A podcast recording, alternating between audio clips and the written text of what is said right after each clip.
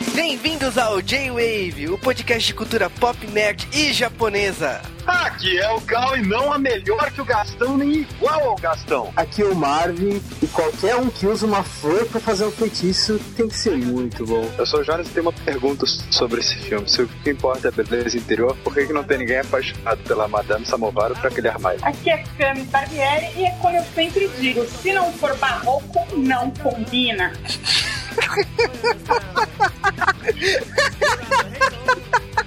Aqui é o Juba e olha, eu pensei em várias frases, mas eu vou te falar que o que eu mais queria era aquele espelho. Eu achei que era ser rei, cara, não no filme.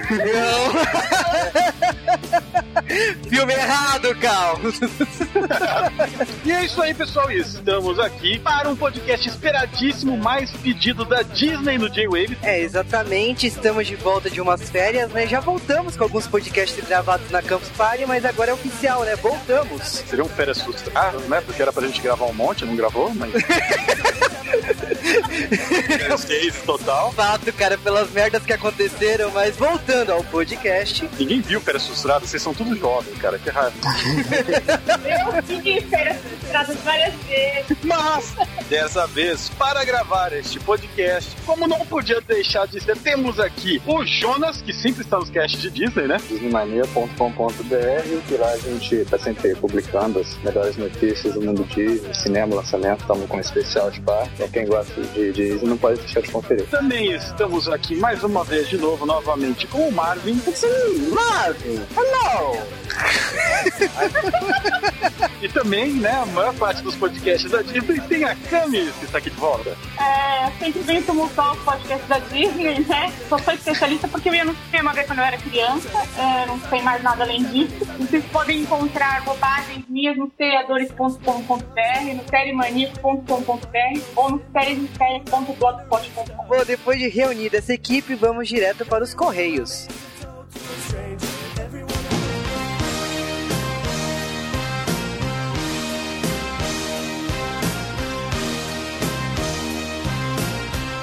E sejam bem-vindos a mais um Correios do J-Wave. Um correio que, sei lá, querido encolheu ele também. Não, não.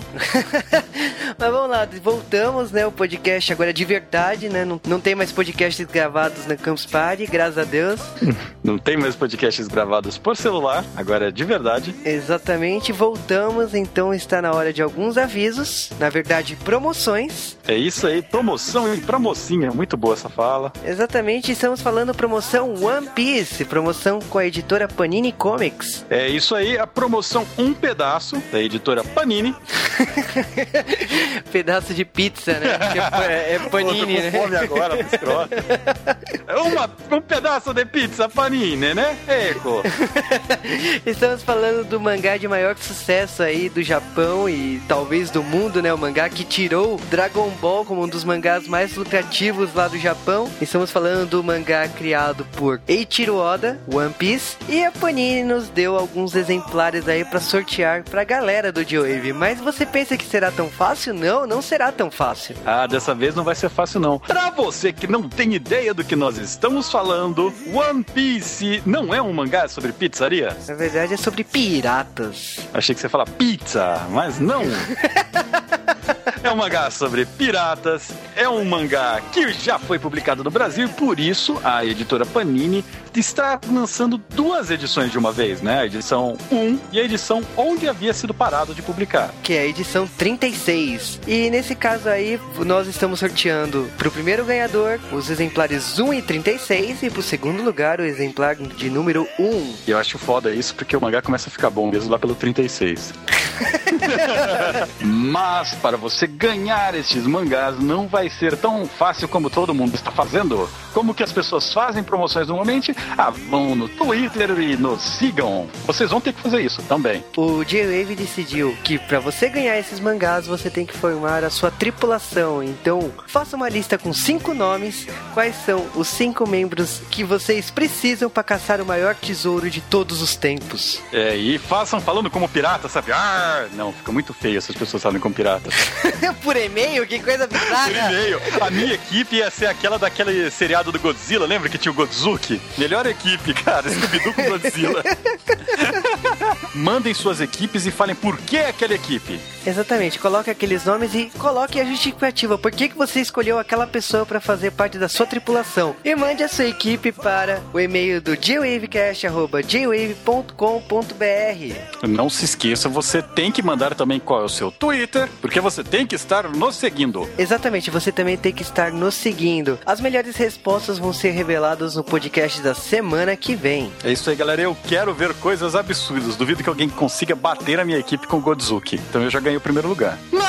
Mas nem tudo é promoção. Nós temos que falar também das pessoas que fazem o J-Wave funcionar, além de mim, do Jube e todo mundo que faz o J-Wave funcionar. Estamos falando dos ouvintes. Exatamente, tá na hora daqueles abraços tradicionais. E para começar nossos abraços tradicionais, temos um abraço para o Victor da Silva Veloso. Um abraço para o Zé Sérgio. E um abraço também para o Luiz Gustavo Mendes.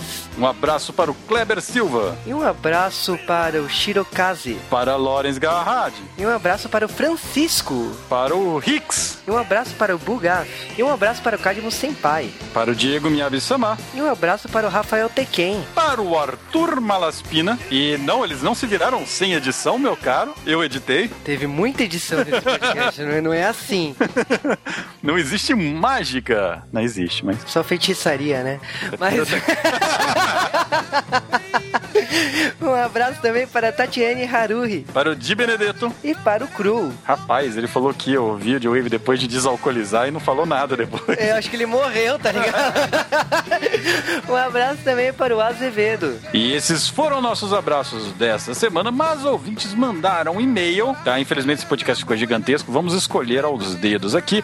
Para começar, a Ana Lúcia, né? A Joaninha Trecker. Eu ainda vou descobrir como ler o sobrenome dela, é um objetivo pessoal. Sim, muito importante. Isso e conquistar a Ásia, mais 10 continentes é a minha escolha. Cara, ainda bem que eu sempre tiro a carta de conquistar 12 continentes. Eu sempre... 12 continentes? Ai, que bosta.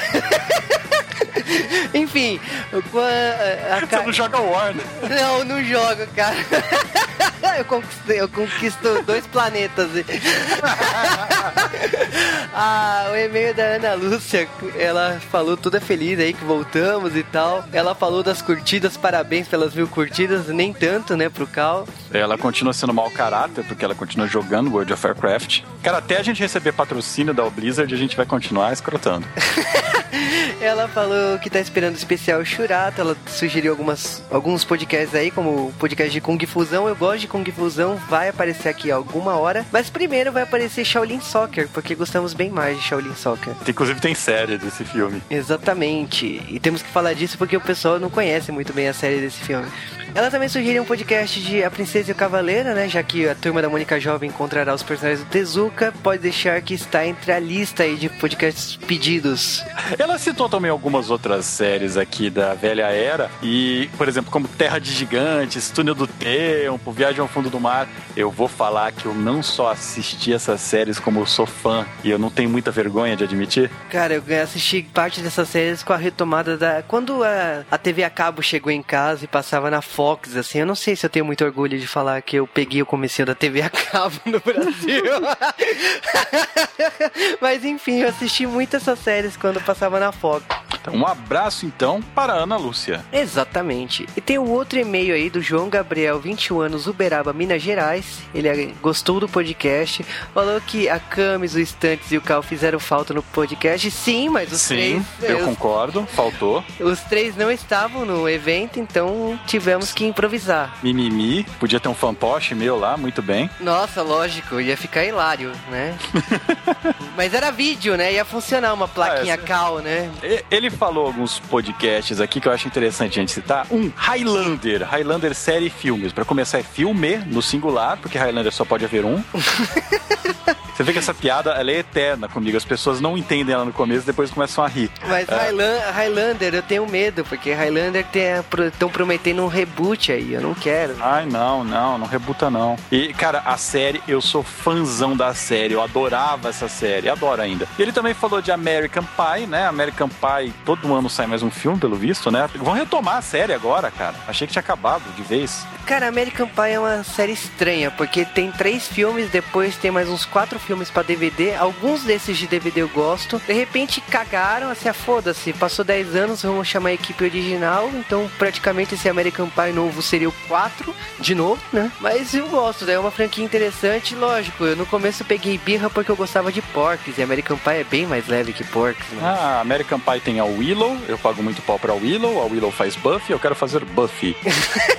ah, olha só a ligação muito ninja. Ele também falou da excelente obra O Reino de Amanhã. E, assim, por mim sai, mas a gente tá esperando a hora certa. Exatamente. Cara, Reino da Manhã, das Infinitas Terras, tem tantas séries aí em quadrinhos que eu gostaria de fazer podcast. Então, quem sabe, 2012 tá apenas começando. Então, se surgirem pedidos, vamos lá. Falando em surgir pedidos, o pessoal reclamando: ah, mas vocês não fazem tal tema, vocês não fazem isso. Galera, a gente escolhe os temas principalmente em relação ao que é pedido e ao retorno que a gente tem, né, do, do das pessoas. Exatamente. Então, se você quer sugerir, começa mandando e-mails, porque nos comentários, é, normalmente a gente se perde. São tantos pedidos ali nos comentários, normalmente a gente lê os comentários, mas anotar, nós guardamos os e-mails exatamente para saber quais são os temas mais pedidos. Inclusive, eu fiz um gráfico bem freak já dos temas pedidos que vocês nunca verão. De qualquer maneira, esses foram os correios desta semana. E se você quiser ver correios na semana que vem, você vai mandar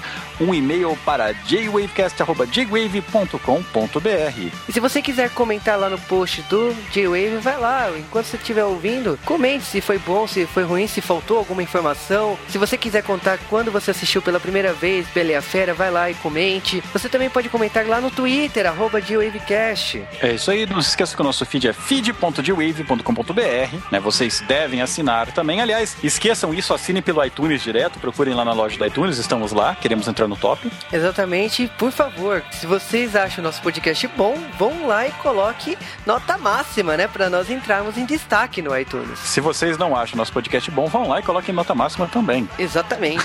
Por que não? Aproveitem então que vocês vão ajudar o J-Wave. Se vocês se interessarem pelo filme, a gente colocou aí links para comprar DVDs. E Blu-rays, então, por favor, se você ainda não tem a Bela e a Fera, vai lá e compre pelo nosso link, por favor, porque o J-Wave está precisando. É isso aí, fazer tudo isso aqui não é de graça. Eles compram pela Saraiva, cara, é uma boa, porque dá para dividir, é bacaninha. Mas Vale também o aviso de Churato. Churato, nós não estamos enrolando, né? nós estamos assistindo a série, então daqui provavelmente um mês aí, provavelmente o, Churato vai sair do papel. Cara, a série é muito longa e muito chata. O pior é as pessoas que foram convidadas reclamando de assistir. Porque todo mundo botando pilha na hora de assistir. Nossa, é chato. Aí eu olho pra cara da pessoa, ah, tá zoando, né? Mas a equipe já foi escolhida, valeu mesmo por participarem. Então vamos lá, o Churato vai sair, mas não é o foco aqui, então continue. E agora vamos para mais um podcast com sotaque francês horrível em alguma parte.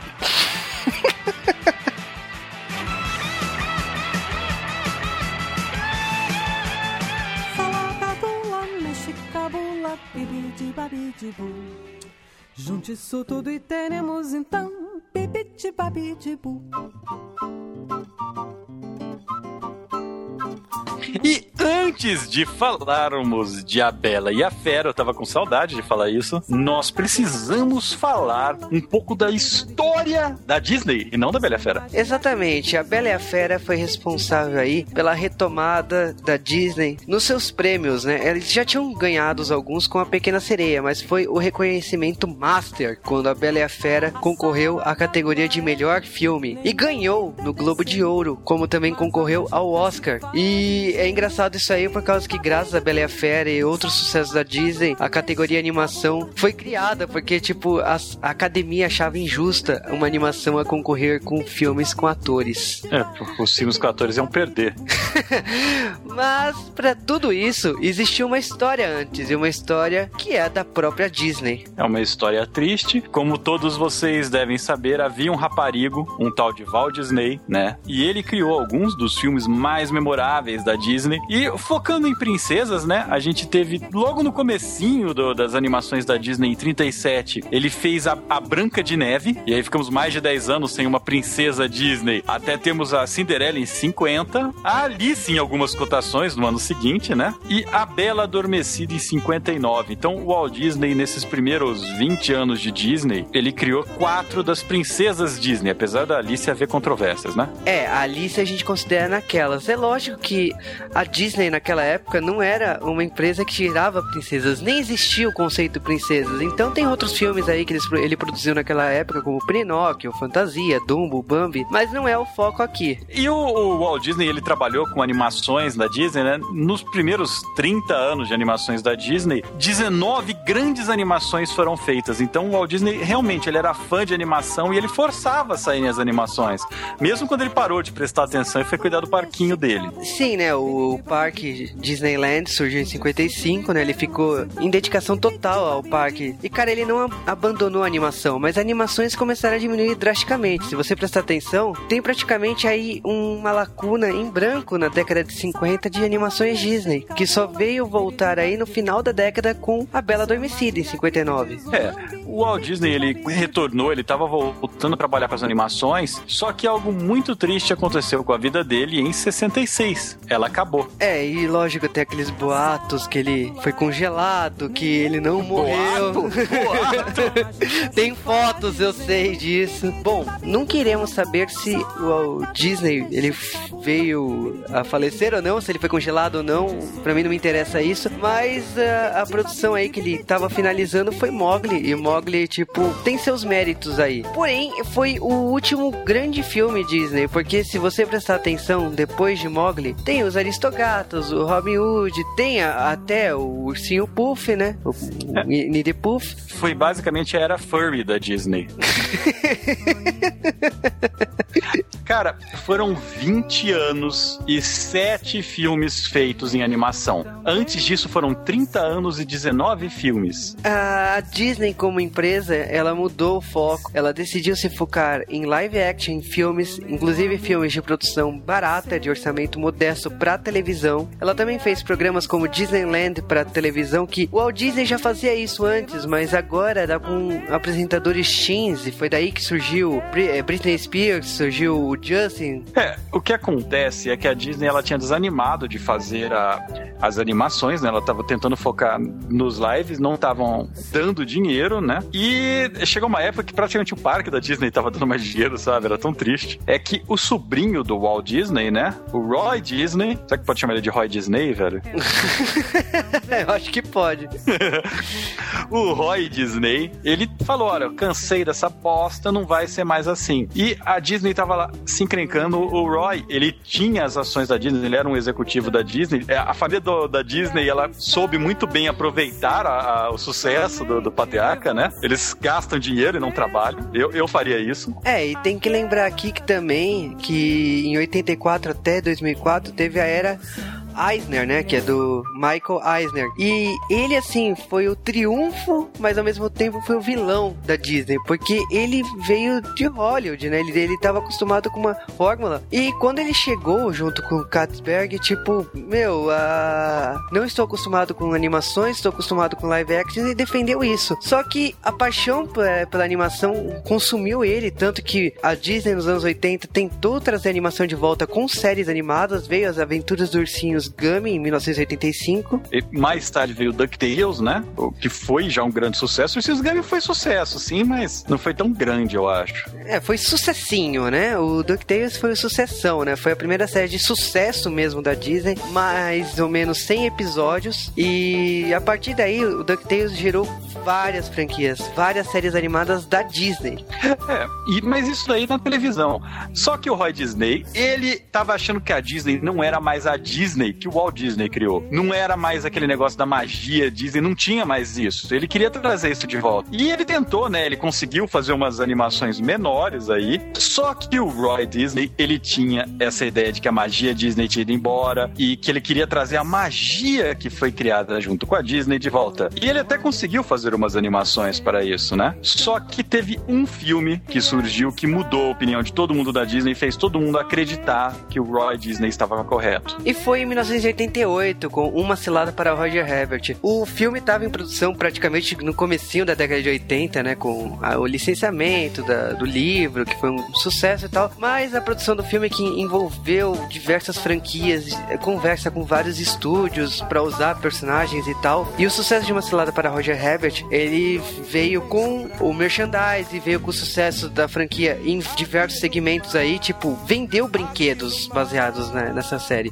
Tanto que gerou curtas-metragens em filmes como Querida Encolher as Crianças, que passou um curta-metragem antes desse filme. Lógico, era um live action, não era animação da Disney, mas por ter animações, por ter todo um foco especial, acabou trazendo e evocando a produção de novos filmes. Né? A chance de tentar trazer de volta a era ouro Disney. E aí deu-se sinal verde para Roy Disney para que fosse feito um filme à moda antiga da Disney. Um filme com princesinhas e tudo mais, e contos de fada. Sem animais, sem muitos animais. Tá cheio de animais. E exatamente 30 anos depois, veio A Pequena Sereia, no ano seguinte de Uma Cilada para Roger Herbert. E A Pequena Sereia veio com toda a fórmula Disney. É tudo que a gente conhecia e gostava dos clássicos da Disney, dos grandes clássicos, estava de volta. E conseguiu se colocar de uma maneira que é um filme legal, cara, é um filme bom. E era diferente do que a Disney estava fazendo, era um filme que era rentável. Aliás, muito rentável. Rentável pra caralho. Rentável, foi sucesso de crítica, foi sucesso de público, teve audiência e teve seus prêmios. É, e os ouvintes do J-Wave podem reparar que não falamos muito de Uma Cilada para Roger Rabbit, de Pequena Sereia. Exatamente porque eles vão aparecer por aqui, queira sim ou queira não. Mas o que aconteceu é que com o sucesso de Pequena Sereia, os estúdios da Walt Disney agora estavam ambiciosos, eles queriam fazer uma nova animação. Vamos voltar aos velhos tempos. Paralelo a isso, a Disney queria trazer tudo isso de volta, mas ela também queria se afastar dos fantasmas do passado passado foi quando a Disney optou não produzir mais animações Disney dentro do prédio criado pela Walt Disney para animações depois de Branca de Neve. Era uma quebra de paradigma aí. Mas agora vamos direto para o filme.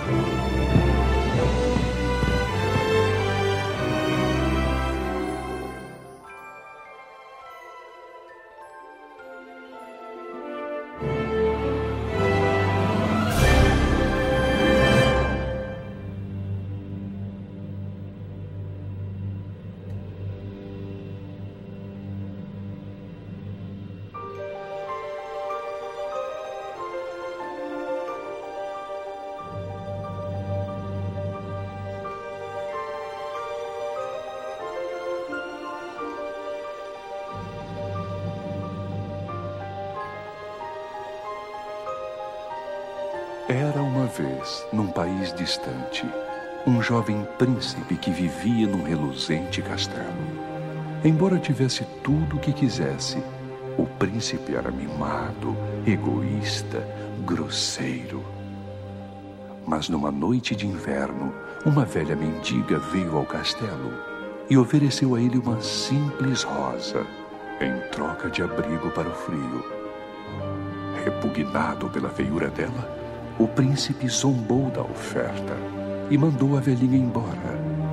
Porém, ela o aconselhou a não se deixar enganar pelas aparências, pois a beleza está no interior das pessoas. E quando ele voltou a expulsá-la, ela se transformou numa bela feiticeira. O príncipe tentou se desculpar, mas era tarde demais, pois ela percebeu que não havia amor no coração dele e, como castigo, ela o transformou numa fera horrenda e rogou uma praga no castelo e em todos que lá viviam. Envergonhado de sua monstruosa aparência, a fera se escondeu no castelo com um espelho mágico, que era sua única janela para o mundo exterior. A rosa que ela ofereceu era encantada.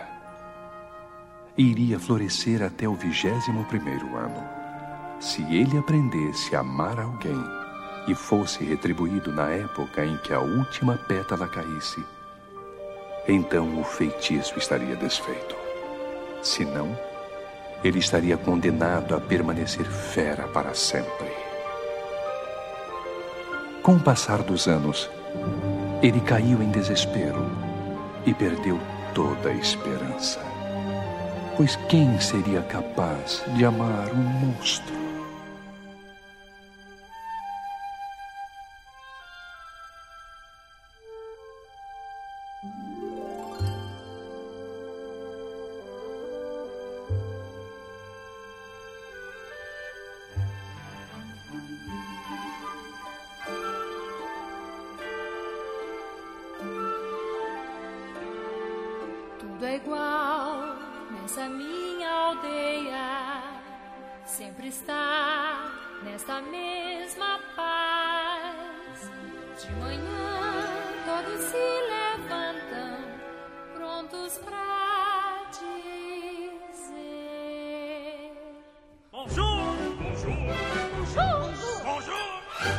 Muito, tempo atrás, em um reino que não é a França, mas fala francês, ou não, nós temos a história né, de um príncipe. Para começar, mostra aquela floresta do Bambi se aproximando ao castelo genérico da Disney e nos conta a história de um príncipe que era muito mala. E certo dia veio uma mendiga velha e feia para pedir-lhe uma noite de abrigo, né? Estava muito frio, chovendo e coisas do tipo. E o príncipe mimado nega pra bruxa isso. Eu tô, tô- já tô dando spoiler, eu tô falando que ela é bruxa. Coitada, ela é uma, é não uma é.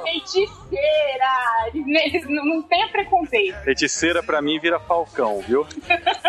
Só que aí ela amaldiçoa o pivete, falando para ele que ele vai ser por fora como ele é por dentro, até que uma mulher se apaixone por ele. Então, se ele é por fora como é por dentro, significa que ele era peludo por dentro. Eu sempre falo isso para as pessoas que, que são malvadas, têm coração peludo, vamos depilar. Você vê como é verdade. Eu acho que vários filmes da Disney de princesa eles contam a história dessa maneira antes, né? Tá, mas foi o que fizeram com o Enrolados agora. Não, mas é do Enrolados é igualzinho, sabe? Eu penso que é a mesma bruxa, sabe? Quando jovens. Aí nesse momento a gente tem aquela ceninha bem Julie Andrews da Bela, né? A Bela, o que é a Bela? A Bela é. Ela é uma nerd metida. Ela é uma hipster, né? É isso que a Bela é. Hipster! Muito obrigado, ela é uma hipster. É uma pessoa que lê numa época que, nem, que todo mundo é analfabeto. É considerada louca por isso, né, coitada? É, ela é considerada esquisita. Ou seja, é um hipster, é uma esquisita. Então. Exato. Sim, cara, mas eu, eu acredito assim, quando a Bela se apresenta, já começa com um belo musical, né? Ela falando do dia a dia dela lá da. Não, belo musical não, né? O- o- Provavelmente o musical, assim, só pede pra Rei Leão de musical mais rápido da Disney. O- Eu o acho Rei Leão começa com o musical. A Bela dá, dá, tipo, tem uma historinha e aí o musical. E é um musical. O Enrolados é igualzinho, né? Começa e já tem um musical logo depois. Eu acho engraçado assim, todo o impacto que a Bela tem nessa música, que não sei porquê, mas me remete muito ao filme Eu Vento Levou. Tipo, a, a- a própria posição da personagem e tal, a posição do, do sol, tem uma força de vontade muito forte e ela transparece, tipo, ela cativa todo mundo. Mesmo que o povo daquele vilarejo não concorde, né, como que ela é, ache ela uma estranha, uma esquisita, ela passa e você já entende naquela música quem ela é. Foi tão profundo. Ele faz essa comparação que o vento levou. Eu aqui comparando com a Noviça Rebelde, ele vai lá e vai mais longe ainda, cara. É, olha, quando eu vi o Rebelde, eu, eu vejo bastante semelhança mesmo. É, porque até o Vento Levou não, não é cantado. A gente também é introduzido basicamente a todos os personagens que vão seguir a gente até o filme, né? Nos primeiros, sei lá, 10 minutos a gente conhece todo mundo. E a gente conhece também o Gastão, né? Que é o herói do filme. Ah, é. Que é o protagonista do filme, na minha É o opinião. protagonista. Lógico, o o protagonista contrário, né? Ele é o protagonista, gente. Ele é o Gastão. Ninguém é melhor que o Gastão. Ele é basicamente um valentão da vila, só que o cara tem tudo, né? Tem até um capacho que a gente não sabe exatamente até onde ele capacheia o Gastão, né? Um homem que se importa tanto em se olhar no espelho, ser tão malhado, em mostrar tanto seu dó e tal, ele tá querendo desviar a atenção pra outras coisas, entendeu? Quando na verdade ele tá preso no armário da vilarejo, ele falou pra sair, mas ele não pode, porque as pessoas são preconceituosas. Se eu não me engano, o design original do Gastão, ele tinha um bigodinho de francês, sabe, de vilão. Nossa. Eu vi no documentário que aí o pessoal tirou, porque não, parece muito vilão. A gente quer que ele pareça o, o herói mesmo. Ele só vai ter personalidade. E a personalidade dele é, é justa pro ambiente que ele viveu, né? É, o rei do baile, sabe? Ele não aceita qualquer pessoa que não se ajoelhe diante dele. Então, tipo, a Bela é um problema, porque a Bela tá cagando pra ele. É, mas eu não sei porque ele tem essa fixação na hipster. dessa. Mas, é, mas, mas, cara, eu te digo isso aí. O problema dele é que, mesmo se ela fosse horrorosa, ele ia pagar pau pra ela por causa que ela rejeitou ele. É, eu fui concordar com o Juba. Eu acho que sim. E eu acho também que se ele não estivesse nem aí pra Bela, ela ia pagar pau pra ele. Biscate. Não, mas, mas falando sério, a Bela ela só despreza o, o, o Gaston porque ele tá jogando o livro dela na lama. Se ele não fizesse isso, você dava um jeitinho. É, o Gente, mas ele é inculto, vocês têm que entender que ele teve uma, uma educação rupestre, né? Cara, o problema do Gastão é que, tipo, pra ele, como qualquer pessoa daquela sociedade, mulher não precisa ler, mulher não precisa de nada. E, e a Bela tava, tipo assim, a Bela fica inconformada com É, ele, ele tem até uma fala que, eu não sei se é na música ou se é dele, que ele fala assim, "Ah, ela é esquisita, ela pensa por si própria. Eu falei, gente, como assim? Acho que é um retrato da época isso, né? Da, da época É, que de- foi escrita a história, obviamente, não da nossa época. 1991. Dois anos antes, a gente, a gente tinha Pequena Sereia, que a Pequena Sereia vendeu a alma dela por um par de pernas e para por aí. Eu já, já destruiu minha vida por isso, eu sempre repito. Você vê a evolução da Princesa Bela, já tem um pensamento independente, o Simba é homem. É. Então, que naquela hora na música depois ele fala, é, eu andei pensando, e aí o capacho dele fala, cuidado com isso aí, eu sei. O capacho dele, inclusive, ele é o timão só cantado. Que nome pra capacho? Lefou. Lefou é o louco, né? O bobo em francês. que é um dos melhores personagens também do filme, se você parar pra pensar. Ele é, ele é uma figura que fica bem forte no filme, o Lecon, o tempo todo. Ele é namorado do Gaston. Gosto de como o Pakamis absolutamente tudo se resume a é. Ah, ele é gay. Acabou. O negócio é o seguinte: o pai da Bela, que é um velho doido do caralho, ele está fazendo invenções que podem matar a vida de todos lá, né? Matar a vida é muito bom. É assim que funciona, né? Você mata vida. Acontece que estão eles e Felipe, que é o cavalo. Aliás, Felipe não era o nome de um príncipe Disney? Era da Bela Adormecida. Safado esse cavalo. O negócio é que vai ele, né? Vai o pai da Bela e o cavalo, porque eles têm uma feira para ir, onde ele vai mostrar a invenção dele, um cortador de lenhas automático. Só que ele é atacado por lobos no meio do caminho. Não, mas essa hora de mostrar a invenção, tem um negócio que é muito legal, que você percebe que o cavalo é mais inteligente que o velho, porque tem um caminho que tá tudo ok, é de dia, e um caminho que tá de noite. Eu não entendi muito bem isso também, né? E aí o velho fala, ah, vamos pelo caminho que tá mais escuro. E o cavalo fala, não, vamos no outro. Cara, mas convenhamos, né? Das duas estradas ali, tipo, é a imagem típica de vários desenhos aí. Se uma tá com o caminho com raios, escuro e tal, você nunca vai pra aquele caminho. Mas o pai da Bela acaba se abrigando em um castelo que aparentemente ele não sabia que existia lá, ou sabia, não sei. E quando ele entra, algo estranho está acontecendo. Ele começa a ouvir vozes, o que afirma mais a teoria que ele é um velho louco, né? Tadinho, mas a culpa não é dele. E naquela hora eu aposto que ele ficou duvidando da sanidade dele. Primeiro que ele pega um castiçal que fala, depois ele, ele ainda fica brincando com o pêndulo do relógio, numa cena bem, né? Aliás, os nomes desses personagens, né? Nomes em francês desse filme. Eles abriram o dicionário em francês e começaram a ver ah, como é que fala relógio em francês. Aí colocaram lá o relógio. Colocaram Lumière, que é o nome da, do castiçal, que é um dos melhores personagens do filme, né? Sorte deles, né? Já pensou se um deles fosse chamado Privada em francês? Porra, Latrine, cara. Esse filme é muito bom. Poderia ter, mas não vimos. Não apareceu. Não, o filme. Não, não é? É Disney, é Disney. É um Foi censurado. Existe algo sombrio nesse castelo, além dos objetos animados com nome em francês. Meu Deus, o que será? Será que é a fera? Será? Será? Que spoiler, ô, porra. Cara, mas nessa cena, eu acho bacana a gente citar, nessa cena exatamente, existiu no roteiro e até foi animado um musical? Continue. Não. Você não vai falar mesmo sobre o musical? Você só vai falar, ah, existiu um musical. Existiu um musical, Next. Tem que ter expectativa, cara. Cara, mas o que acontece é o seguinte: tá lá o pai da Bela andando pelo castelo, os serviçais, né? Eles vão lá oferecer, né? Pro jantar, oferecer calor da lareira. Só que atiça o dono do castelo, né? Que aparece uma fera enfurecida, né? E, tipo, por que que deixaram? Por que que fizeram tudo aquilo pra aquele estranho? E pega o velho e taca na prisão, no calabouço, né? Coitado, velho, gente. Ele só tava tomando um chá. Tudo bem, tecnicamente ele tava sendo um velho pedófilo, né? Porque tava tomando um chá num menino de 10 anos.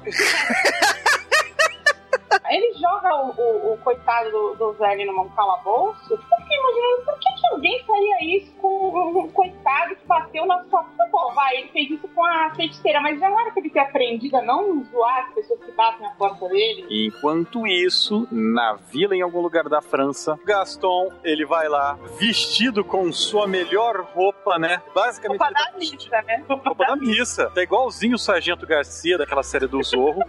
E. Camis, eu sei a tua idade, viu? Para de rir. Ai, que barra? Tá muito barra pra mim isso. Mas ele chega lá e ele chega todo galante para a Bela, falando: Olha só, você já tá passando da idade, você já tá muito velha, você já passou dos 14 anos, você tem que casar. Você já tá velha, as pessoas já estão falando que você é esquisita, vai virar tia. Você não quer casar comigo? Eu... Não, ele oferece um pacote muito mais Não, completo. o pacote dele é Eu- muito foda, né? Eu fiquei assim seduzida, porque ele oferece alguém pra. Ele fala assim: ah, imagina eu chegando em casa, você faz minha comida, né? Nossos seis ou sete filhos, garotos robustos, né? Que iam ser todos varões, né? Porque Gastão não, não produz mulheres, só varões. E aí ela fala: tá, mas quem será a esposinha? Tipo, pô, ele já falou que é você, tu não entendeu ainda? Tu não sabe, eu achei que ela foi muito folgada ao não aceitar a proposta dele, porque afinal de contas, onde ela ia arrumar coisa melhor naquela vila? Convenhamos, né? Com aquele primeiro musical mostrando toda a vila, você sabe que não tem ninguém ali equivalente ao Gastão. Porque não há ninguém no mundo igual ao Gastão. Ele não faz o meu tipo, Que bom, hein? né?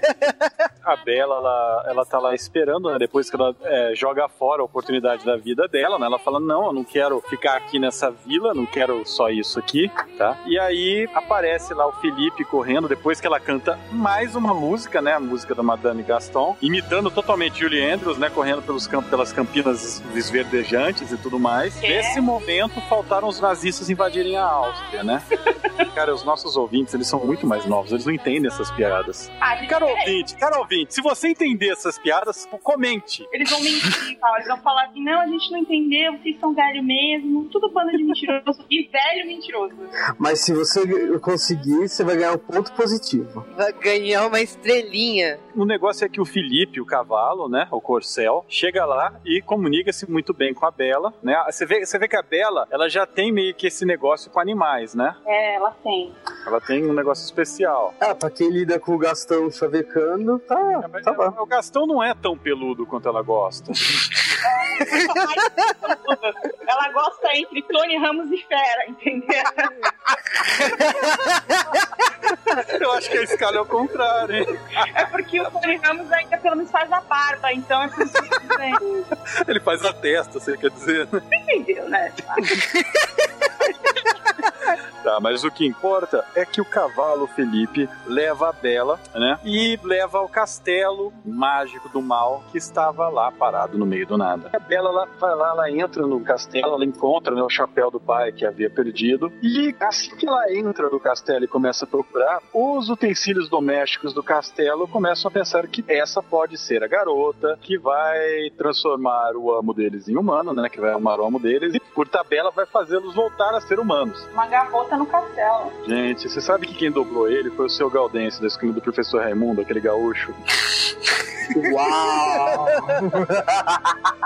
Gente, como assim? Poxa, Muito boa, mas a é. dublagem é boa. Na escola Pepe Legambá de francês, é. Eu acho que acaba sendo até uma, uma brincadeira dentro do, do filme, eles apostarem essa dublagem. O Lumière, ele fala com todo esse sotaque francês e tal. Em todas as dublagens, ele fala com um sotaque francês bem forte, inclusive na dublagem francesa sem piada. Na dublagem francesa, ele fala com um sotaque parisiense raiz, sabe? seria equivalente a gente fazer um filme no Brasil e a pessoa falar ou com aquele sotaque carioca mais pesado possível, sabe? Ou com aquele sotaque paulistano mais puxado. O que eu acho legal aqui é que ela chega, né? Ela tenta entender, ela consegue encontrar o pai, né? Só que o pai já olha e fala: sai daqui, não, não, não não esteja aqui porque o dono desse castelo é, é mal e tal. Só que ela não tem muito tempo, né? Logo aparece a fera e ela, no escuro ali, né? Muito estranha a cena, mas ela não consegue enxergar a fera, mas ela decide fazer um acordo com ele. Já que não pode soltar o pai, ela fica no lugar dele. Eu já acho que ela tá se oferecendo pra fera, honestamente.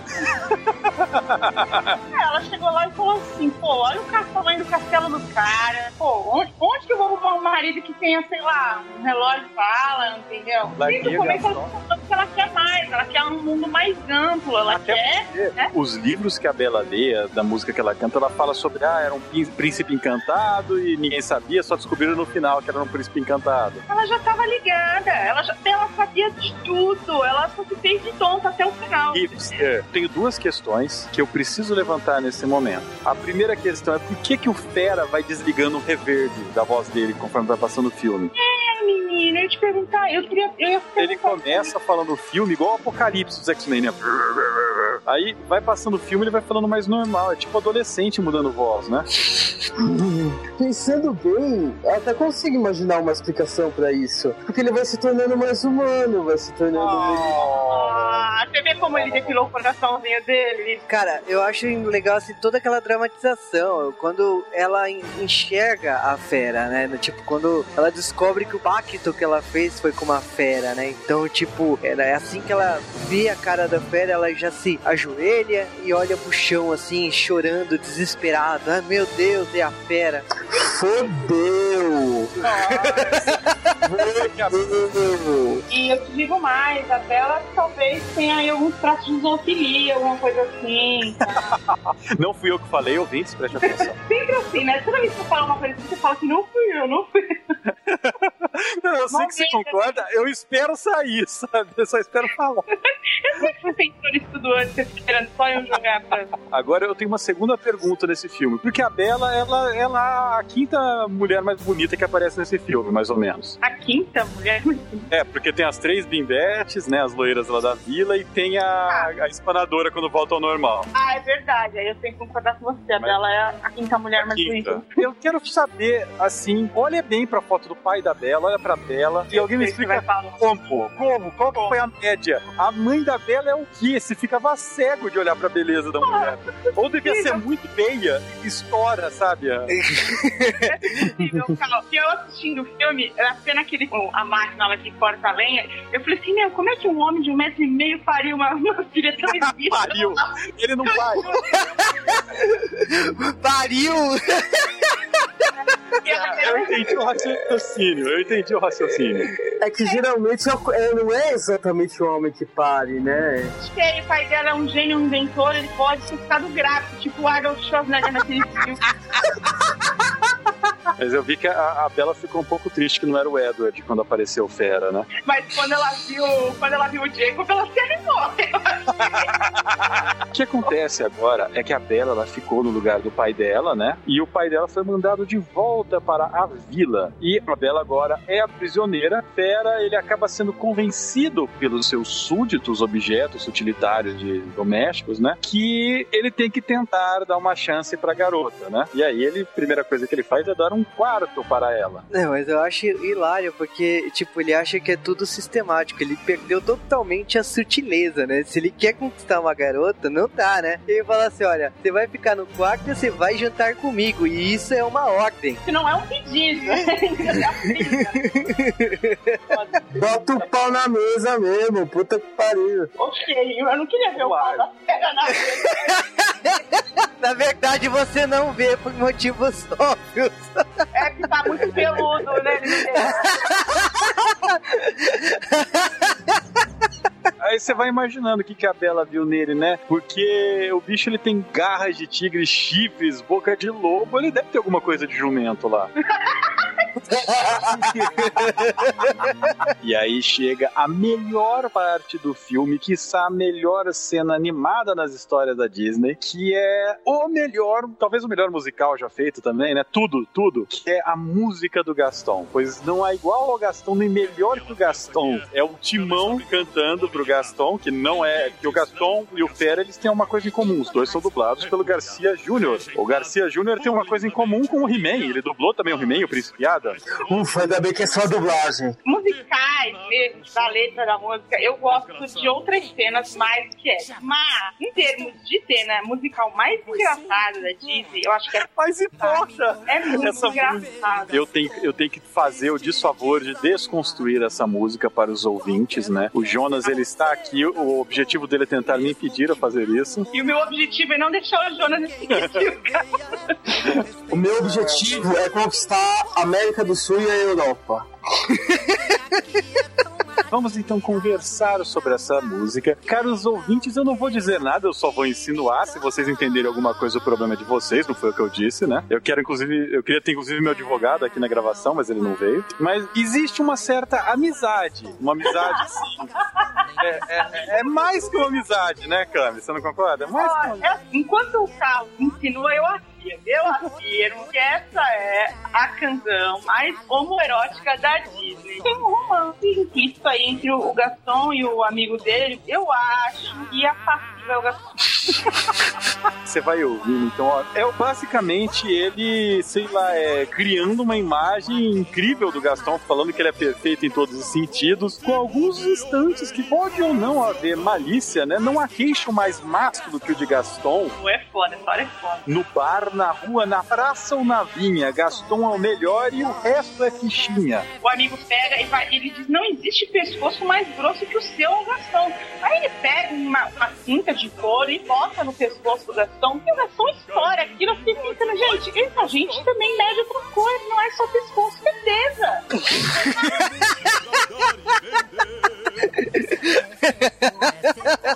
É, tudo é o Gastão, ele é o mais gostoso mesmo. E todos os homens do bar concordam.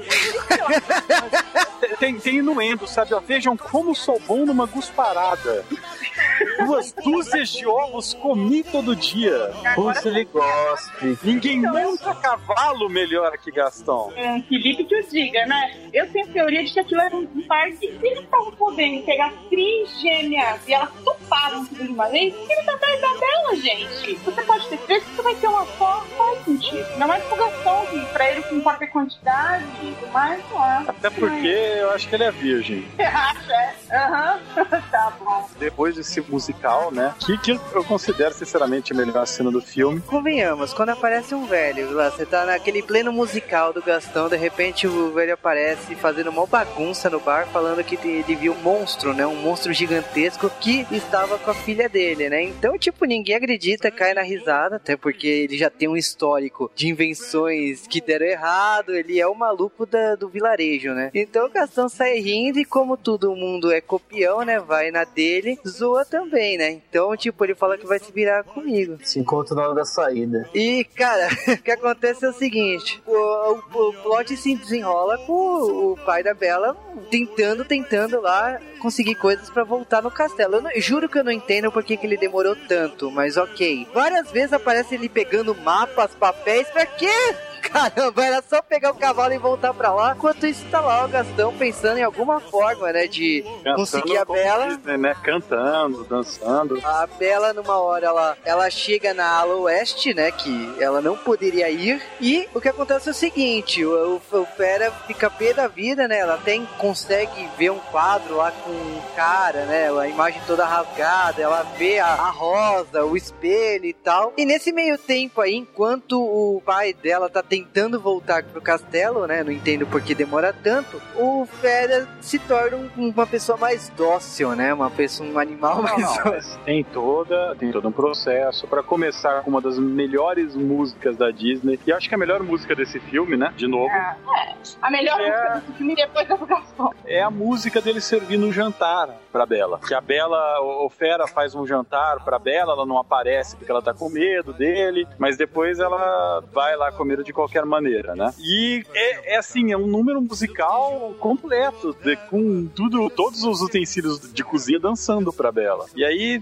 depois disso daí, né, você vê que aos poucos começa essa relação de, de a Fera e, e a Bela começarem a se entender. Mas é bem, bem pouca coisa, né? E nunca, em momento algum, ocorreu um especial de Natal nesse momento. Mas eu acho engraçado que, tipo, depois dessa cena eu vou te dizer que eu nunca mais tomei sopa da mesma forma. nunca mais usei a colher. Ah, pra mas quê? é porque você só toma missô de sopa. Se for tomar uma sopa mais heavy metal, não vai dar, entendeu? Você vai tomar Uma sopa com macarrão, né? verde, não dá. A cara fica parecendo um pirata barbado. Uma das melhores cenas que tem da, dessa que eles começam. Aliás, tem várias cenas muito boas da Fera se humanizando, né? Que é quando ele tá no jardim com a Bela e primeiro ele vai tentar dar comida pros passarinhos, né? E aí de repente os passarinhos estão todos em cima dele, tá parecendo um, um viveiro. Ele tá com uma cara medonha. E depois, quando eles vão jogar bola de neve um no outro, né? Que ela joga uma bolinha nele e ele começa a fazer uma avalanche pra jogar nela, sabe? O romance dos dois começa de verdade a hora que o Fera salva ela, da hora que ela tá tentando fugir. Olha que síndrome de Estocolmo complexa essa daí. Ela era prisioneira dele, né? Mas de repente. Mas eu te falei, ela já tava planejando. Ela sabia desde o começo. Eu acho que então assim, o Estocolmo é dele, não dela. Será? É, tá complexo, hein? Ele é estranho, né? Você se apaixonar por um cara que primeiro prende seu pai e depois prende você. Olha, a Bela é uma pessoa inexplicável, ela pensa, então não dá pra saber como que são os passos dela. Ela vai criando esse. Primeiro, sei lá, o Estocolmo, começa no Estocolmo e depois vai seguindo. Ela começa a criar meio que uma amizade com o Fera até evoluir pra algo mais. Só que o palhaço do pai dela tinha ido resgatá-la ao mesmo tempo que o Gaston havia pensado: se esse velho está pirado, já sei, vou interná-lo num asilo e só vou tirar de lá se a Bela casar comigo. Eu acho justo. É, sabe, né? Se é pra pensar, pelo menos que seja uma ideia boa, como a divulgação. Não, tudo bem, né? Como o Fera é um manipuladorzinho do caramba, né? Porque ele dá pra hipster lá a biblioteca gigante dele, a qual ele nunca leu. É, porque ele não sabe ler, né? Tem uma cena que mostra isso. É, mas ó, vou te dizer, aquela biblioteca foi planejada pra quem não sabe ler mesmo, porque você viu a altura que vai os livros, né? Mas é, é a sala de exercício, ele sobe e desce aquelas escadas e fica fortão, cara. Nossa, eu quero aquele livro. Você sobe uma escada de um quilômetro, né? e ainda não tem- chegou. Tem também uma outra música nesse momento, né? Que é uma musiquinha legal até, legalzinha. É, falam que é a melhor Que- música que é- Bela Fera, vocês estão errados. Não é, não é a melhor música da Bela Fera, mas é bonitinha, é todo, assim, do- de arrumação, que ele vai dar um baile pra ela ali, né? Ele vai fazer um jantar especial pra ela, ele tá querendo ganhar o coração dela e tal. E lógico que os empregados estão trabalhando muito, porque eles o tempo todo, não, a gente vai virar humano de novo, eles estão obcecados, então eles estão meio que forçando também essa coisa de, eles ficam influenciando o- a, a Fera o tempo todo, não, você gosta dela, você tá apaixonado por ela. Ele não tá, mas só que como todo mundo acha que ele tá, ele acaba falando, ah, então eu acho que eu vou. E aí ele faz tudo pela Bela, entendeu? Inclusive Gente, aquele aí- jantar todo. É, mas antes desse jantar tem uma cena que não existiu no cinema. Eu vi esse filme no cinema, tá? É, Ô, Jonas, você teve idade pra ver no cinema esse filme? Não, foi Eu vi ela consumindo. Não, eu também vi no cinema e não tinha essa cena, idiota. Te peguei. Mas... né? Cara, essa cena aí, ela foi animada depois, né? Ela não foi animada quando o filme saiu, justamente porque não deu tempo, né? Então, tipo, questão de tempo de animação, todo mundo tá acostumado que demora de dois a três anos, até quatro anos, então algumas cenas foram supridas, e essa foi uma delas. No Rei Leão, a cena de música que adicionaram, que é aquela notícia matinal, lá, relatório matinal, quebrou o ritmo do filme. Essa música não, sabe? Não, não mudou nada. Quebra o sabe? ritmo do filme, mas ela também não acrescenta nada. Tipo, É, é podia ter outra música do que- Gaston, né? É, eu acho. Se você tocar essa música, o filme no cinema teria sido bem melhor. Acabou tendo sido só um atrativo, né, pro relançamento no cinema, no DVD depois.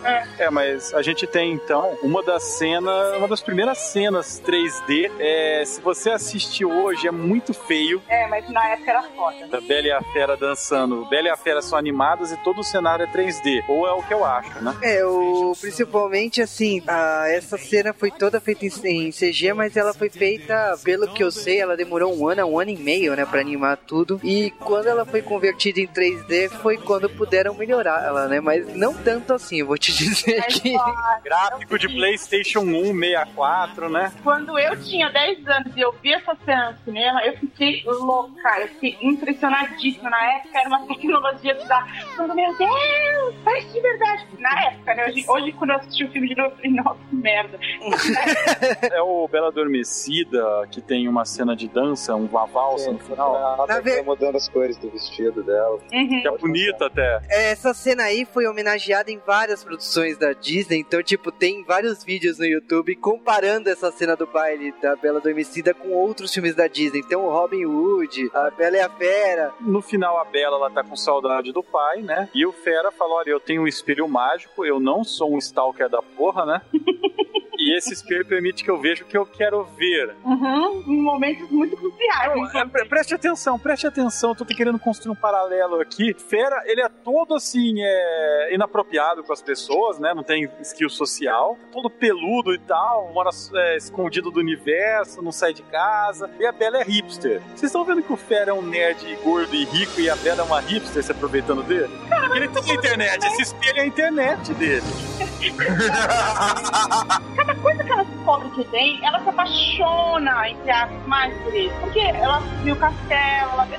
A Bela no olho gordo. Ela viu tudo que ele tinha e ela fala assim: ah, vou lá, vou contar pro meu pai que agora, meu, já tem alguém que vai financiar as, as invenções dele, né? E aí, beleza, eu volto lá e dou um golpe final, né, na fera. E, cara, é isso mesmo que ela faz. O Fera acaba mostrando para ela o espelho pra ela ver o pai, ela vê que o pai está em apuros e ela quer ajudá-lo, né? E o Fera faz o que é sensato, ele libera ela. Eu acho esse desenvolvimento uma coisa absurda, por causa que, tipo, ele fala: olha, você pode ver o mundo com esse espelho. E, tipo, ela pede pra ver o pai, e, tipo, já vê que tá, o pai tá doente, que não sei o que, que ele realmente ele foi atrás lá do castelo, e ela já sai desesperada. E, tipo, Vera, ok, você não está mais presa aqui, você pode ir atrás do seu pai, cuidar do seu pai. E ele tá todo triste e tal. É muito rápido o desenvolvimento dessa cena. É. Cara, É, eu acho hilário, porque, tipo, ela sai, na minha opinião, ela usou o espelho como GPS, então ela ficou perguntando, pai? E aí olhava pra floresta, não, ainda não é parecido, pai! é- era um iPhone esse espelho, cara. E aí, tipo, ela fez, encontrou, levou o pai, tipo, na hora que ela tá lá com o pai dentro, já aparece o Gastão querendo prender, né, o pai dela, que o plano era levar ele pra um asilo, né, pra um, um- algo assim, comprovar que ele é maluco, né, e depois, tipo, falar assim, olha, eu solto ele se você se casar comigo, né, esse era o plano do Gastão, né, só que não dá certo, aliás, eu não entendo, porque ela tá calada o tempo todo, né, que ele quer, ele faz esse joguinho todo, que ele é maluco e tal, faz que o velho fique falando que viu um monstro e tal, ela poderia ter antecipado, ter Ela que quer ele não está... do pai. Fato. Raras vezes eu vi uma cena mais esquizofrênica do que o Gaston brigando com o Fera, porque os dois têm a mesma voz, né? E são o mesmo personagem, porque o Fera era um guri mimado, encrenqueiro, que, que é todo arrogante e tal, e o Gaston também. É. A O Gaston é é todo peludo e o Fera também. É, mas a verdade é que o cara nunca tivesse sido infectado pela figueira, ele ia ser o Gaston no castelo. Ele ia Aí, ser ainda olha- mais um fantasma. Olha que merda, cara. E é por isso que não faz sentido a Bela rejeitar o Gaston. Ela escolheu o riquinho, cara. Ela Ai, cara, tô falando. Mas é o que eu falei, ela viu que o Fera tinha mais posse que o Gaston, e é por isso que ela prefere o Fera. É, é. Esse duelo final, a Bela, ela escolhe, né, o Gaston rico, que é o Fera, e manda o outro para a morte, né? Para uma queda infinita. Ah, mas vou te dizer uma coisa, toda essa cena final, pra mim, o auge não é nem a luta final entre os dois, pra mim é, é a briga entre os súditos e o pessoal da vila. Ah, legal. Cara, porque eu acho assim, eles falam assim, ah, pode invadir? Pode, né, que é, o Fera já tá todo desolado, e ele fala assim, beleza, então vamos é, organizar um plano, e eles ficam todos parados, esperando a vila entrar e, e dar uma surra neles, né. Quando eles estão caminhando, o pessoal da vila cortando árvore demais, vão matar, não sei o quê, a letra fala assim: é, não gostamos do que não entendemos. Tipo, olha troço foda, né? É, do preconceito, eles colocando isso, das pessoas terem preconceito com a cara, porque elas não entendiam como é que podia existir aquilo. Achei bem foda isso na música. Nada tão legal quanto a Madame Samovar jogando chá quente na cabeça do inimigo. Totalmente impoliticamente correto, né. Ah, anos 90, como vocês eram melhores e piores, viu? Tem denúncia de trabalho infantil nesse filme também, que é o menino Zit, né, e tudo. E é o seguinte, essa mulher, a Dani de Fofá, ela tá sempre com esse menino, que é o filho dela. Só que ela tem várias xicrinhas na prole dela. Quer dizer, é o que aquilo, gente? São crianças? Não, eu imaginei isso. O que eu pensei, o que eu pensei disso foi que, na verdade, só o Zit que era uma anuência, entendeu? O resto devia ser xícara mesmo, antes de ter feitiço e tal. Foi o que eu entendi. É, é, porque se não for pensar dessa maneira, você chega à conclusão que aquele castelo devia ter 60 milhões de súditos. Vamos para a cena mais estranha do filme, né? O que é aquela cena final, né? Aliás, a cena final do Fera. A transformação, né? É isso que tá falando. Aquilo é muito feio. É muito. gente, aquilo é muito. É muito ano novo, não é? Porque ele tá lá e ele fala pra ela assim: não, pelo menos eu consegui te olhar uma última vez. E fala, pô, agora ela vai beijar o cachorro. Não beija, já acho um absurdo. Ela, ela não. né? Sabe? Como assim? Ela fala, não, eu também te amo. Aí começa a transformar, começa a cair uns fogos, assim, uma coisa meio, sei lá. Eu acho estranho. Você não acha que ele parece um pouco Jesus quando ele se transforma? Quando ele... Não, não. Você sabe com o que, que ele se parece? Ele se parece com o Luiz XIV. É, Eu notei também o fato de que ela, essa. Essazinha, né? é, Ela só, só dá um pega no príncipe quando ele já não tá mais peludo, ele fica fila, né? Naquela hora que ele transforma. Antes disso, ela tem preconceito. Mas ela ia beijar ele peludo, isso é uma coisa muito importante. E a Puta, também ia ficar cuspindo pelo. Ah, mas deixa que beija cachorro. Ah, mas vou te Mas dizer, não na eu, boca. Ah, beija. Eu já.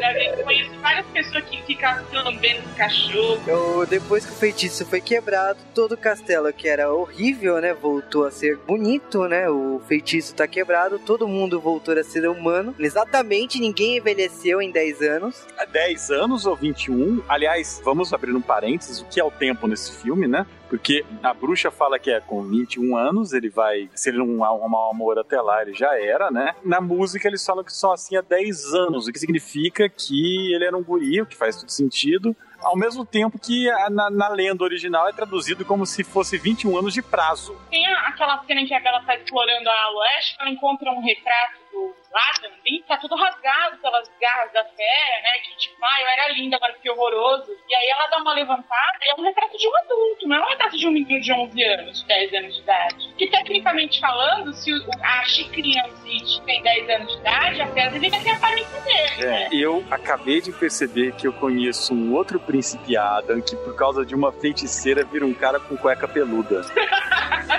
Dublado pelo Garcia Júnior. Isso não pode ser coincidência.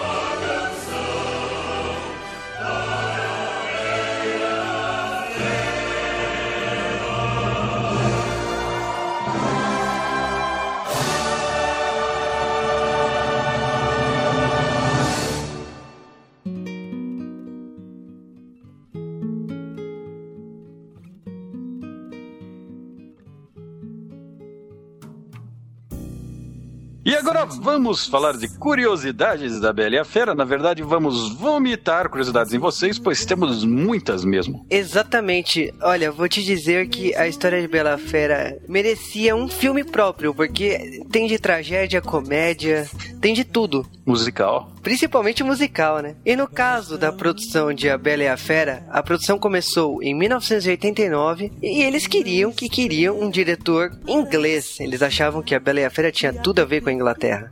Afinal, aqui é a França. E nesse caso foi chamado o diretor Richard Padan, que deu todo o ar inglês que eles acreditavam que a Bela e a Fera deveria ter. Mas vamos dizer assim, a Disney mandou sua equipe para Londres, eles estudaram os lobos, fizeram todo, tudo, tudo, tudo. O Richard puxou muito para além da original, visuais, das ilustrações da época e tal. A Bela era bem estranha, diga-se passagem. Mas depois de um ano eles perceberam que o filme não estava tava engrenando, que o filme tava indo pro lado errado. Quando eles perceberam que o filme tava indo pro lado errado, a situação foi o seguinte: então nós vamos ter que mexer na produção. A Disney fala que eles precisavam de reenergizar a equipe, que a equipe estava desanimada, então eles precisavam de pessoas que reanimassem, que dessem um novo sentido pro filme. E nesse caso, a- equipe da Disney chamou dois diretores para entrar no lugar do Richard, que foi Gary Tuesday e Kirk Wise. Eles foram responsáveis aí pro filme mudar drasticamente, principalmente o filme ganhar a cara de um musical. E o roteiro original, o, o roteiro do filme foi escrito pela Linda Osberton, que participou No meu sonho eu já. que o Cal já homenageou, que é Cavalo de Fogo. Ela já tinha feito outras coisas, várias séries relevantes aí nos anos 80, como Dennis o Pimentinha, My Little Pony, Eucos e P- Pupils, Teen Wolf, Os Caça-Fantasmas, né, o desenho. Depois ela nos anos 90 aí veio com o Tic Tac e os Defensores da Lei, fez o roteiro da Incrível Jornada. É, é, pra mim ela é relevantezinho, tipo, ela fez É, bastante não é coisa. aquela coisa que se diga, minha nossa. Aí pra ferrar tudo, o Cal adora que ela fez o roteiro de Alice do Tim Burton. A gente trabalhou com o Tim Burton, suma. E ela escreveu o roteiro e vou te dizer que quando entrou essa equipe toda, quando rolou toda essa parte de storyboard, ela ficou uma arara, porque ela ficava puta da vida quando ela via os storyboards e o roteiro não tinha nada a ver. Tipo, ela via as cenas, não, mas eu não escrevi isso. A Disney trabalha de uma maneira muito peculiar. que inclusive inspirou a própria Pixar, que é a equipe é, palpitar. Todas as reuniões aí, quando faz storyboards, ela, é- ela tem essas reuniões para ver que caminho o filme vai seguir. Então, praticamente, o roteiro da Linda era uma base, era um caminho original que estava sendo mexido, estava sendo melhorado. É, e ela reclamava que eles colocavam piadas onde não tinham, ou às vezes eles mudavam algo pra melhor destacar algum personagem. É, mas eu, eu vou te dizer que o filme, mesmo assim, ele só ganhou um caminho definitivo com a entrada de dois homens, que foi Howard Ashman e o Alan Menken. E estamos falando aqui da alma de uma boa parte da Disney dos anos 90, né? Sim, essa dupla aí já tinha vindo de A Pequena Sereia, já tinha ganhado o Oscar com isso.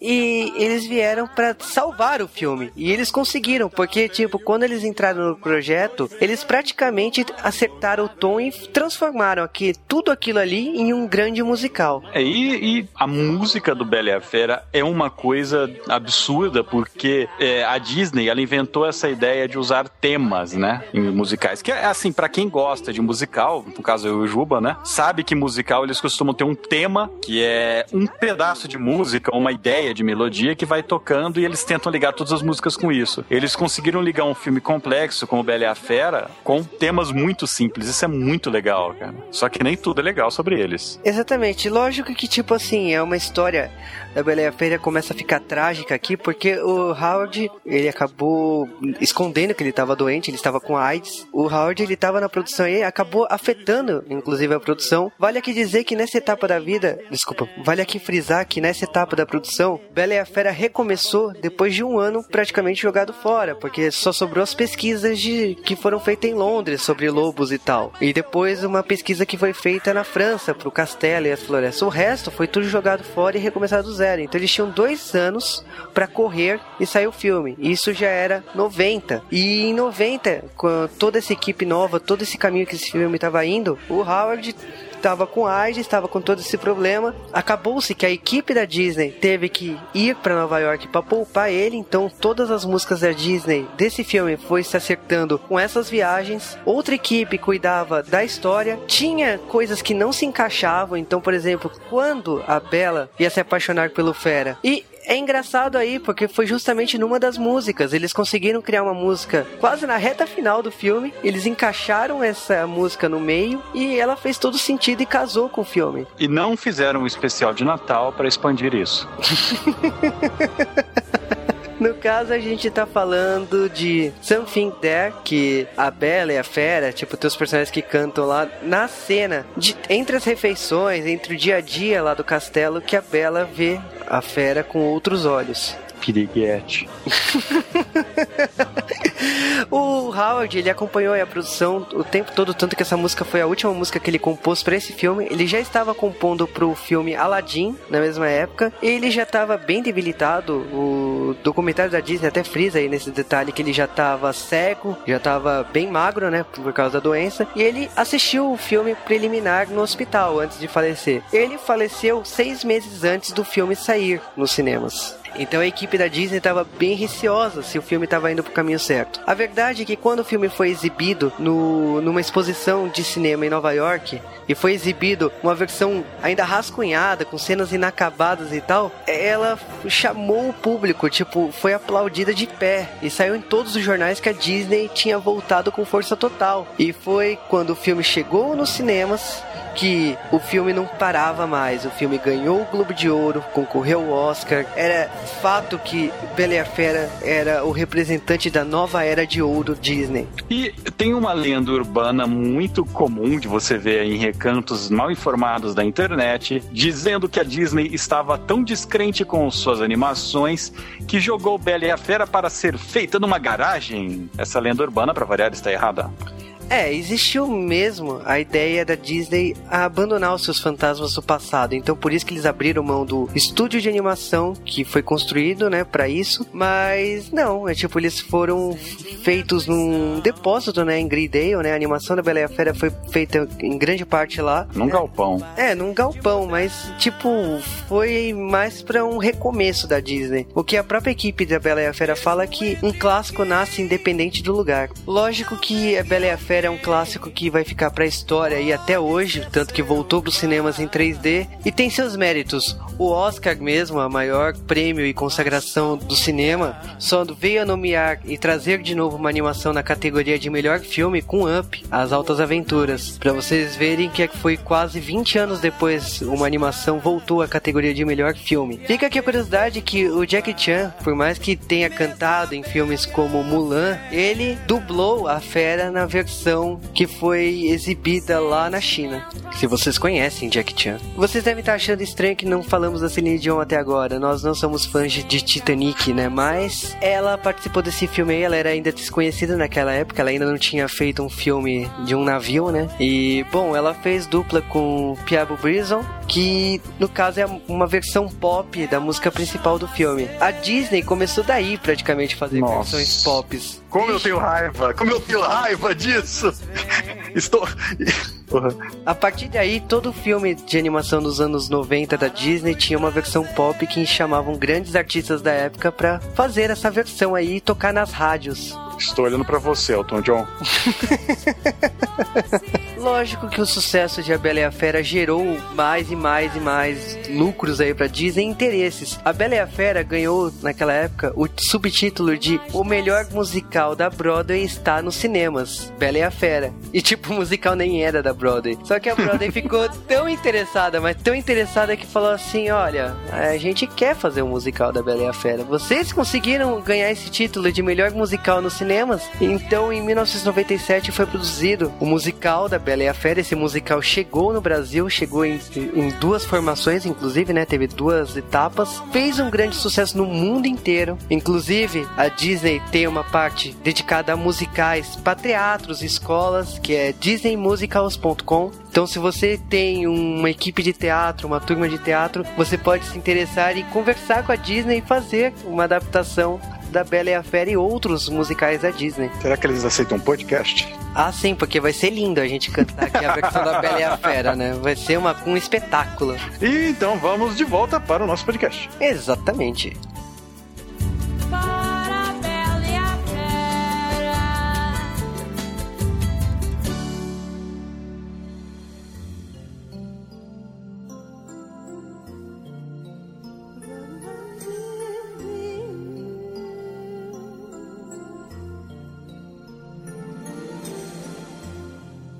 Bela e a Fera foi um dos filmes que eu vi no cinema. Aliás, o que eu mais tenho a dizer sobre ter visto Bela e a Fera no cinema é que eu vi do lado do Ted Boy Marino. Hã? Isso é sério? E eu não sabia pra qual lado olhar, sabe? Que absurdo, mas muito tenso esse filme pra mim, cara. É um filme que eu gosto de algumas músicas, eu não gosto das músicas que as pessoas normalmente gostam, né? Que é a música que a Samovar canta, né? Dos sentimentos são. Nem muita música deles brincando na neve, né? Mas eu curto muito as outras, eu acho músicas legais e esse é um dos filmes da Disney que eu tive paciência de assistir em francês. E eu digo que a versão em francês é muito boa por causa das piadas com, com a França que eles fazem, na dublagem que não tem em português. Recomendo se você nunca viu. Aliás, se você nunca viu esse filme, você. Sei lá, cara, eu sinto vergonha por você. Você não é Mas- humano, né? É desse planeta. Eu gosto bastante desse filme. Eu acho que esse filme é que traz aquela magia da Disney de volta, né? Que é uma coisa que estava perdida antes desse filme. É um filme muito legal, bonito, tem músicas legais, tem um antagonista é, interessante, mesmo não gostando dele. É, mas a ideia do antagonista é você não gostar dele, né? Então. Mas é um filme muito bom, eu gosto bastante. E é uma prova do que a, o que a Disney tem pra oferecer. Como não podia deixar de ser, A Bela Fera é um dos meus filmes favoritos da Disney também. Que é um dos principais da Era de Ouro, que começou com a Pequena Sereia, tem a Bela Fera, Rei Leão, Hércules e etc. E uma coisa que eu gosto, que eu reconheci quando eu assisti o filme, é que eu já conheci o castelo inteiro, porque por jogar o Kingdom Hearts. Nerd. Ué, e eu não sou, nunca falei que não era. Eu só não sou boa ter internet em casa, igual a Fera. Gente, olha, Bela e a Fera, se vê no cinema, eu tenho uma bomba que vai acabar com o Caliban agora. Eu vi A minha, melhor que a minha. Ah, não sei se é melhor que a sua, mas é tão tonta quanto. Porque eu vi a Bela e a Fera no mesma sala de cinema que o Décio Pedrini. Tá bom, jurado? Do show de calça. Tá bom? Tá bom? E aí, o Décio, lá, lá, lá, lá, lá, lá, lá, lá, lá, lá, lá, lá, lá, lá, lá, lá, lá.